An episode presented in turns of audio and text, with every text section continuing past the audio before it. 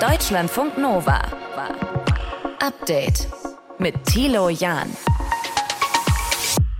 Es ist so, Deutschland braucht dringend Fachkräfte im Handwerk, in der Pflege, im IT-Bereich, eigentlich überall. Die Unternehmen bei uns, die haben schon alle Fachkräfte sich weggekrallt auf dem deutschen Markt. Deshalb hat das Bundeskabinett heute beschlossen, dass Fachkräfte aus dem Ausland schneller und einfacher auf den Arbeitsmarkt kommen können. Steht im Eckpunktepapier zum sogenannten Fachkräftezuwanderungsgesetz.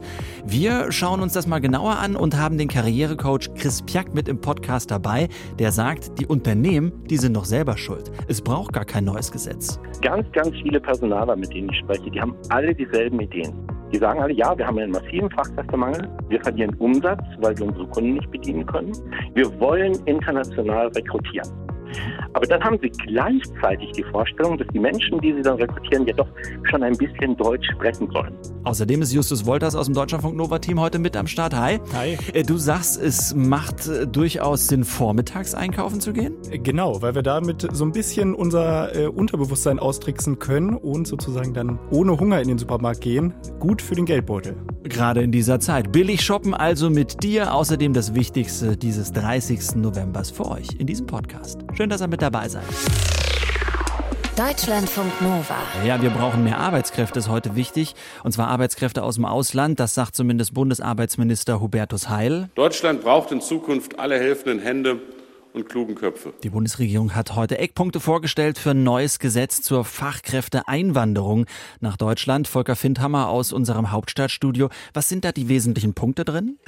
Das sind im Wesentlichen drei Punkte, Thilo, die umgesetzt werden mhm. sollen. Demnach sollen zum einen Fachkräfte aus dem Ausland nicht nur in dem Bereich arbeiten dürfen, für den sie eine anerkannte Qualifikation haben. Also das alte Problem soll gelöst werden, sondern die Menschen, die Qualifikation haben sollen, kommen, sollen hier auch andere Tätigkeiten annehmen können, mhm. beispielsweise im IT-Bereich.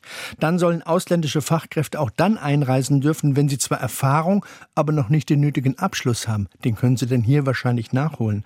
Und nach kanadischem Vorbild sollen Nicht-EU-Ausländer auch über ein Punktesystem hier die Möglichkeit bekommen, zur Arbeitsplatzsuche nach Deutschland einzureisen oder einzuwandern, wenn sie Qualifikationen oder Sprachkenntnisse oder Berufserfahrung mitbringen. Also sprich, man will den Arbeitsmarkt groß und weitgehend öffnen für Fachkräfte aus dem Ausland, die nach Deutschland mhm. kommen werden. 400.000 Fachkräfte pro Jahr, so sagt es Andrea Nahles, die gebraucht werden. In welchen Bereichen denn vor allem? Naja, wenn wir mal an die Pflege denken, da haben wir erhebliche Defizite, aber es gibt fast alle Bereiche, in denen die Wirtschaft in den kommenden Jahren und Jahrzehnten Defizite aufweisen wird, weil allein die Babyboomer in den kommenden Jahren in Ruhestand gehen. Und dann kann man quer durch die Wirtschaft schauen. Alle Bereiche werden erheblich zunehmen, von den einfachen Hilfskräften bis zu den Fachkräften in allen Bereichen oder im IT-Sektor ist es ja schon lange bekannt. Da gibt es jetzt keine Branche, die wirklich besonders heraussticht. Im Moment vielleicht die IT-Fachleute mit 100.000 offenen Stellen, die es da gibt, was der Wirtschaftsminister heute nochmal betont hat. Aber das wird sich in den kommenden Jahren erheblich verändern. Deswegen soll dieses ausländische Potenzial wirklich in Anspruch genommen werden, ausgeschöpft werden. Aber ich will noch eine Einschränkung dazugeben, auf die hat Arbeitsminister Hubertus Heil heute hingewiesen. Auch das inländische Fachkräftepotenzial soll noch stärker mobilisiert werden. Wir werden alle Register ziehen, die Potenziale im Inland zu heben von der Ausbildung über die Weiterbildung, über die Erwerbsbeteiligung von Frauen, über die Inklusion am Arbeitsmarkt, damit dafür gesorgt wird, dass Fachkräftemangel nicht zur Wachstumsbremse wird. Und wenn wir das alles getan haben, wird es nicht reichen. Wir brauchen ergänzend qualifizierte Zuwanderung aus dem Ausland. Also das eine zu tun, ohne das andere zu lassen. Hm, wenn ich Hubertus Heil richtig verstanden habe heute, dann rechnet er auch bis 2035 mit sieben Millionen offenen Stellen, äh, die es wohl gibt. Kommt das Gesetz denn jetzt so oder wird es da noch Diskussionen geben?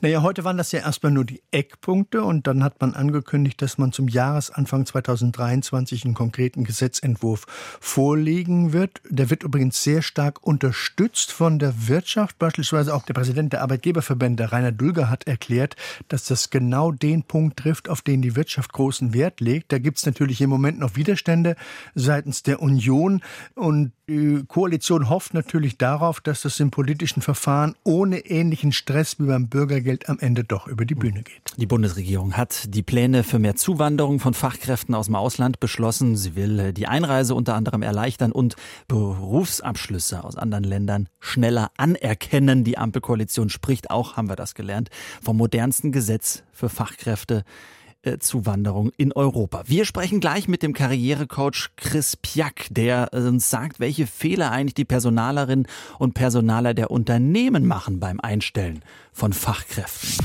Deutschlandfunk Nova. Update. Deutschland braucht dringend Fachkräfte. Mindestens 400.000 Menschen pro Jahr, das schätzt Andrea Nahles, Chefin der Bundesagentur für Arbeit. Sonst würde unser Renten- und Sozialsystem zusammenbrechen. Deshalb hat die Ampelregierung jetzt beschlossen, jawohl, wir wollen Deutschland aufpolieren, sodass Menschen aus dem Ausland Lust auf dieses Land kriegen und haben. Nur CDU-Chef Friedrich Merz, der hält irgendwie nicht so viel davon. Wenn wir das mal im internationalen Vergleich sehen, sind wir heute in Deutschland schon mit einem sehr modernen Einwanderungsrecht ausgestattet ausgestattet. Ja, und bei dieser Aussage bekommt einer mächtig Puls und das ist Chris Piak. Er ist Karrierecoach für internationale Fachkräfte und jetzt bei mir am Telefon. Grüß dich, Chris. Grüß dich, Thilo. Du hast die Tage deinen Frust getwittert. Was nervt dich denn bitteschön an der Diskussion? Ja, die ganze Diskussion um Einwanderung und Staatsbürgerschaft, die wird behandelt wie ein Spiel. Da leben Menschen ihre Allmachts- und Bestrafungsfantasien aus und bestimmte Politiker wie Friedrich Merz oder Christian Lindner bedienen das dann auch noch. Man muss sich mal klar machen, was das bedeutet für unser Land, wenn wir nicht drastisch mehr Menschen für die Einwanderung für unser Land gewinnen. Dann wird die Generation, die jetzt bald in Rente geht, die Babyboomers, die größte Generation, die wir haben in unserem mhm. Land, die wird irgendwann allein im Altenheim in ihrem Bett liegen, in ihren eigenen Fäkalien, weil die Pflegekraft, die sie hätte pflegen können, wurde abgeschoben. Und der Software-Engineer, der mit seinen Steuern die Pflegekraft bezahlt hätte, der ist halt in ein anderes Land gegangen, weil er da bessere Konditionen und mehr Respekt bekommen hat. Also ich höre daraus, du wirfst äh, einerseits den Politikern Arroganz vor und andererseits sagst du auch, das Einwanderungsgesetz, das wir haben, das ist überhaupt nicht zeitgemäß und passt gar nicht zu dem, was wir eigentlich wollen? Das Einwanderungsgesetz ist völlig egal.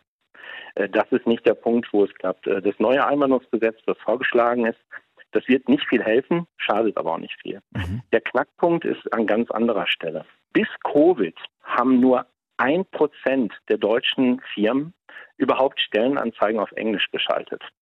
Und mit Covid wurde es dann ein bisschen besser, jetzt sind es vier Prozent. Und wenn man sich diese Stellenanzeigen dann genauer anschaut, dann sieht man, dass die Hälfte aller englischsprachigen Jobs in Deutschland von gerade einmal 350 Firmen kommen. Ganz, ganz viele Personaler, mit denen ich spreche, die haben alle dieselben Ideen. Die sagen alle, ja, wir haben einen massiven Fachkräftemangel, wir verlieren Umsatz, weil wir unsere Kunden nicht bedienen können. Wir wollen international rekrutieren. Mhm. Aber dann haben sie gleichzeitig die Vorstellung, dass die Menschen, die sie dann rekrutieren, ja doch schon ein bisschen Deutsch sprechen sollen. Mhm. Und wenn ich dann nachfrage, ja, was ist denn ein bisschen, dann kommt man ganz schnell bei C1. Das ist Muttersprachelevel. Ja. Das heißt, wenn ich dich richtig verstehe, dann sagst du, die meisten deutschen Firmen, wo Fachkräfte gebraucht werden, die denken noch zu deutsch, die denken noch nicht international und das fängt bei der Sprache an. Richtig. Und das zweite Problem ist, ganz ehrlich gesagt, auch die Qualität der Personalabteilung. Ich habe mit ganz, ganz vielen Personalern zu tun und die haben oft 30 oder 40 verschiedene Stellen zu besetzen. Und in den meisten Fällen wissen die gar nicht, wofür diese Stelle existiert, also welche Ergebnisse will ich denn mit dieser Stelle eigentlich erreichen. Und wenn ich das nicht weiß, dann kann ich überhaupt nicht äh, sinnvoll auswählen, wen ich zu einem Vorstellungsgespräch einlade. Mhm. Ich muss aber entscheiden, wen ich einlade. Also was machen die? Die suchen die letzte Person, die sie für diesen Job eingestellt haben. Die suchen jemanden, der genauso ist wie die letzte Person, die diesen Job gehabt hat. Und das war im Zweifel ein 35-jähriger deutscher weißer Mann, der fließend Deutsch spricht. Mhm. Und den finden sie nicht. Ich meine, jetzt lederst du hier ab über die Personalabteilung. Ich ja. bin mir gar nicht so. Ich mir ganz viele Freunde. Ja, nein, ich weiß gar nicht. Ich habe den Einblick jetzt nicht, ob das wirklich zu 100 Prozent immer so stattfindet, weil ich zum Beispiel auch Personalerinnen und Personaler kenne, die durchaus, ja, würde ich sagen, äh, Englisch fließend können und, und modern drauf sind gerade in Berlin gibt es ja ganz viele Unternehmen. Und diese Unternehmen, die auf Englisch einstellen, äh, die kriegen natürlich massenweise Bewerbungen. Also Zalando in äh, Berlin zum Beispiel, die bekommen 100.000 Bewerbungen im Jahr. Mhm. Trivago in Düsseldorf, die bekommen im Monat 40.000 Bewerbungen.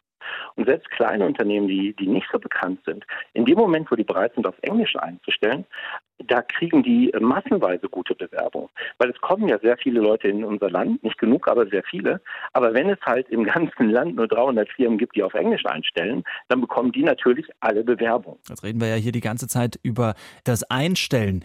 Äh, wie geht man denn sicher, dass diese Leute dann auch in den Firmen bleiben und nicht sagen, Mensch, jetzt gehe ich aber mal nach Schweden zum Arbeiten? Natürlich bleiben die Leute nur dann hier, wenn sie für sich und für ihre Familie eine echte Perspektive sehen, sich hier ein Leben aufzubauen. Mhm. Hier glücklich zu werden, dazuzugehören und irgendwann auch mitbestimmen zu dürfen.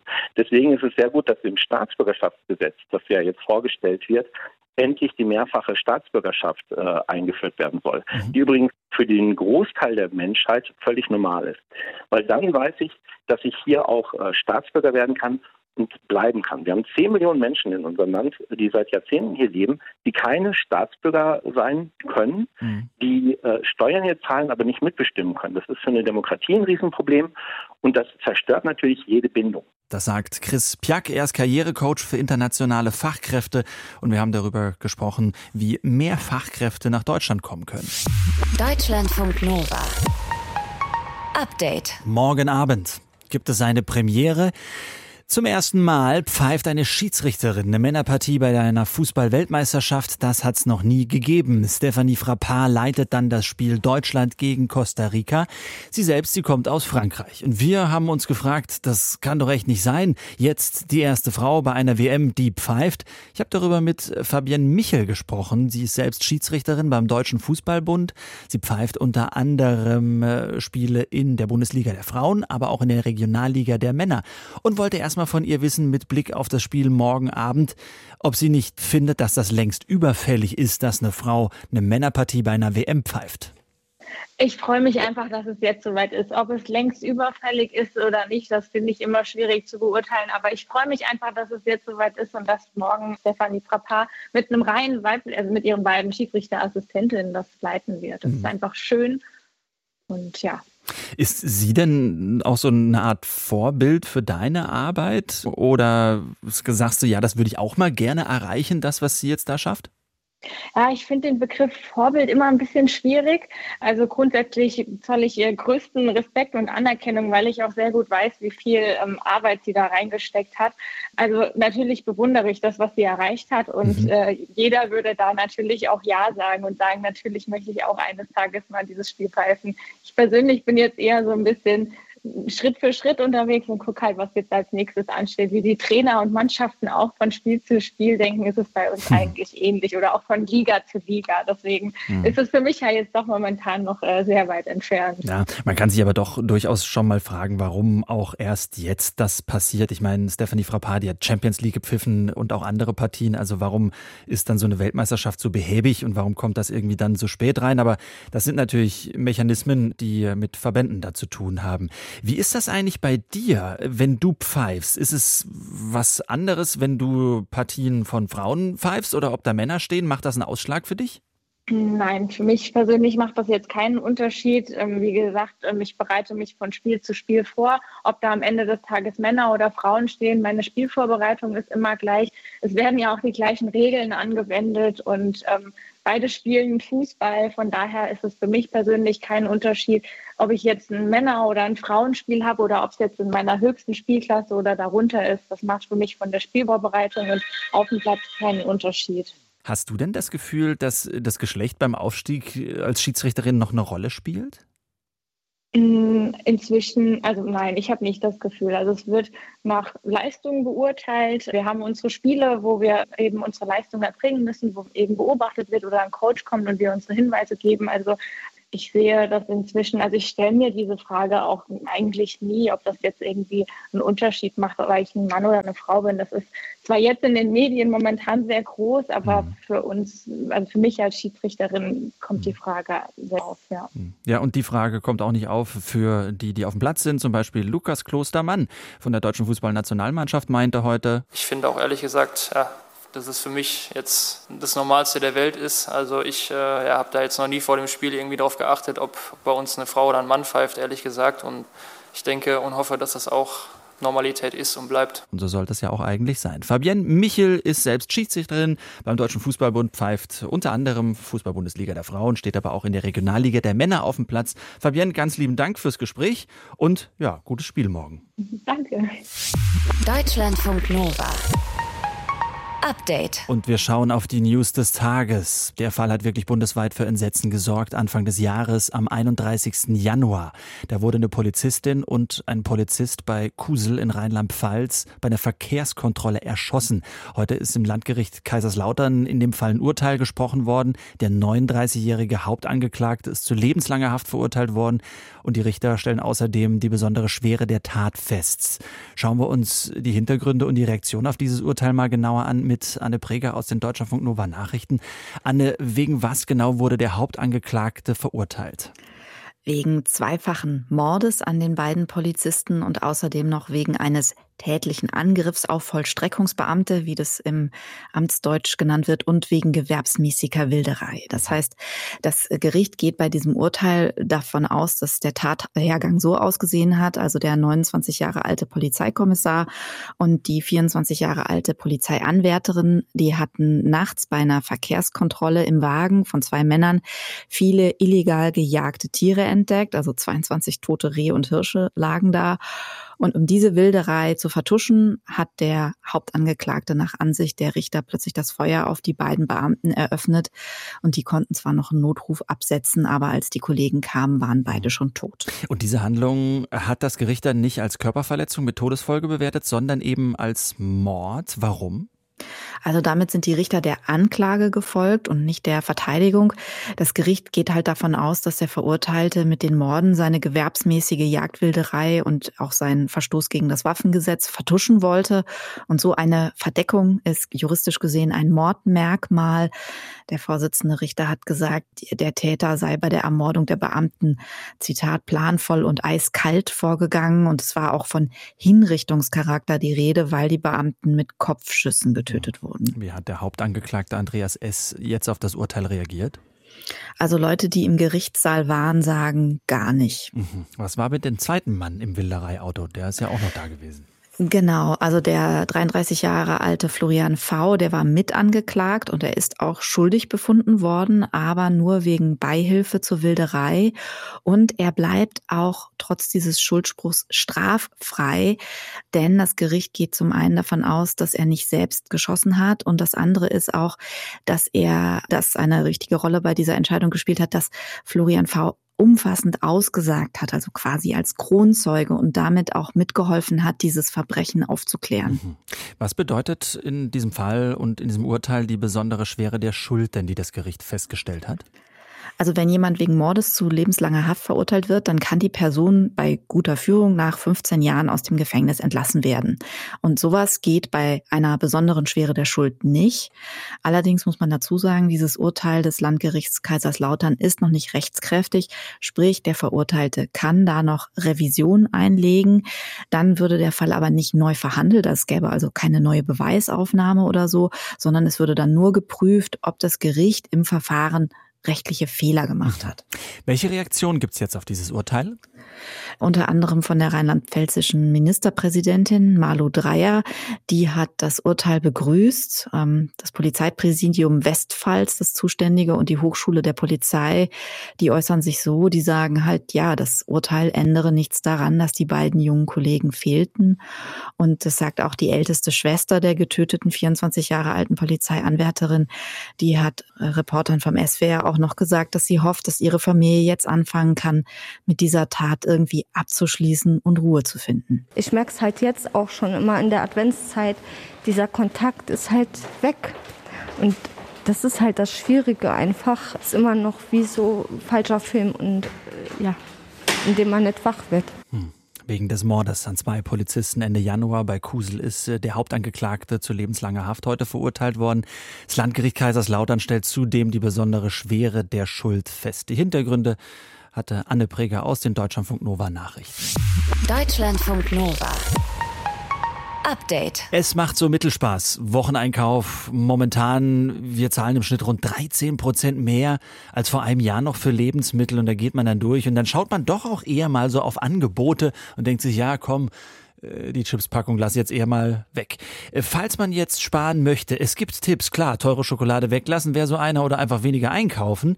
Äh, Justus Wolders aus dem Deutschlandfunk Nova Team hat aber noch mehr Tricks für unseren möglichst billigen Einkauf. Genau, also wir können uns beim Einkauf ein bisschen selbst austricksen. Das ist möglich mhm. und wir setzen dabei unserem Unterbewusstsein ein bisschen was entgegen und zwar gegen die unterbewusste Beeinflussung durch die Supermarktindustrie. Die spielen nämlich damit, dass sie uns Lust machen auf so Lustkäufe. Mhm. Das geht ganz einfach, dieses Austricksen Nutzen sagt Sozialpsychologin Janina Steinmetz. Zum Beispiel können wir uns ganz bewusst für einen Einkaufszeitpunkt am Tag entscheiden, der besser zum sparsamen Einkaufen geeignet ist. Um optimal einzukaufen, ist es am besten, wenn man nicht besonders hungrig, nicht besonders gestresst und nicht besonders in Hektik ist, sondern wenn man halbwegs Ruhe hat und vielleicht nicht gerade am Verhungern ist. Und das ist der beste Zeitpunkt der Vormittags. Also wenn es in den Zeitplan irgendwie passt, dann empfiehlt es sich, vormittags einkaufen okay, zu gehen. Das ist schon mal notiert. Was man auch machen sollte, ist Dinge auf einer Liste notieren. Der geplante Einkauf sicherlich sinnig. Wie viel Plan braucht man wirklich? Also man muss dann nicht übertreiben. Also eine Stunde deine Einkaufsliste planen, das ist übertrieben. Aber so ein bisschen Zeit sollte man sich da auf jeden Fall schon nehmen. Eine sinnvolle Einkaufsliste kann man schon in wenigen Minuten zusammenstellen, wenn man sich so ein bisschen überlegt, was man vielleicht kochen möchte über die nächsten Tage und dann gezielt Zutaten nach diesen Gerichten eben aufschreibt und dadurch so ein bisschen so einen kleinen Mahlzeitenplan aufstellt. In wenigen Minuten kommt man da schon wesentlich weiter, als wenn man gar keinen Anhaltspunkt hat. Das ist insofern auch sinnvoll, um nicht unnötig Lebensmittel zu verschwenden, also auch unter dem Aspekt Nachhaltigkeit einfach mhm. gut. Empfehlenswert sind dazu auch noch Apps, die ersetzen sozusagen die herkömmliche Papier-Einkaufsliste und diese virtuelle Einkaufsliste, die können dann auch deine Partnerin oder dein Partner oder auch MitbewohnerInnen so von wo ganz mhm. anders noch ergänzen. Mhm. Es gibt in meiner Nähe einen Supermarkt, der ist unfassbar schön. Der ist auch teuer, aber da frage ich mich immer, gehe ich dann dahin, kaufe die Eigenmarke oder mache ich doch die Schleife über einen Discounter, um, weiß ich nicht, das Grundlegende mal einzukaufen? Tja, also der Unterschied zwischen Discountern und den etwas teureren Supermärkten, der ist bei den jeweils günstigsten Produkten nicht so besonders groß.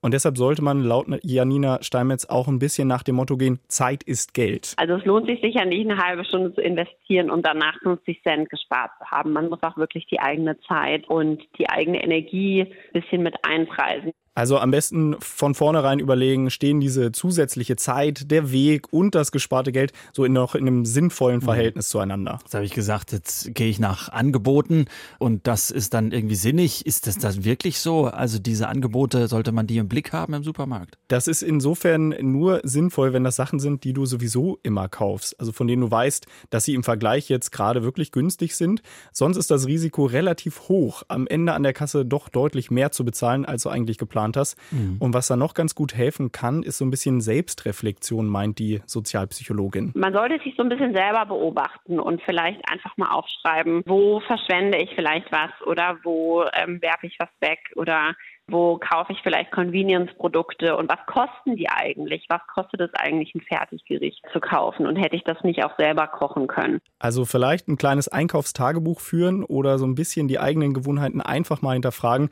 Da steckt noch ein bisschen Einsparpotenzial mit drin. Mhm. Und weil du dadurch auch einfach weniger wegschmeißt und nach den günstigsten Möglichkeiten suchst, um da ein Gericht für dich zu zaubern, ist es sinnvoll. Ja, und ein Kauftagebuch kann ja auch den Vorteil haben, dass wenn du in zwei Wochen überfordert bist und denkst, was soll ich denn jetzt schon wieder, dann machst du einfach die Liste von letzter Woche oder Voll der Liste gut. davor. Ja, das ist echt. Danke für diese tollen Tipps. Deutschlandfunk Nova. Update. Immer Montag bis Freitag auf deutschlandfunknova.de und überall, wo es Podcasts gibt. Deutschlandfunk Nova.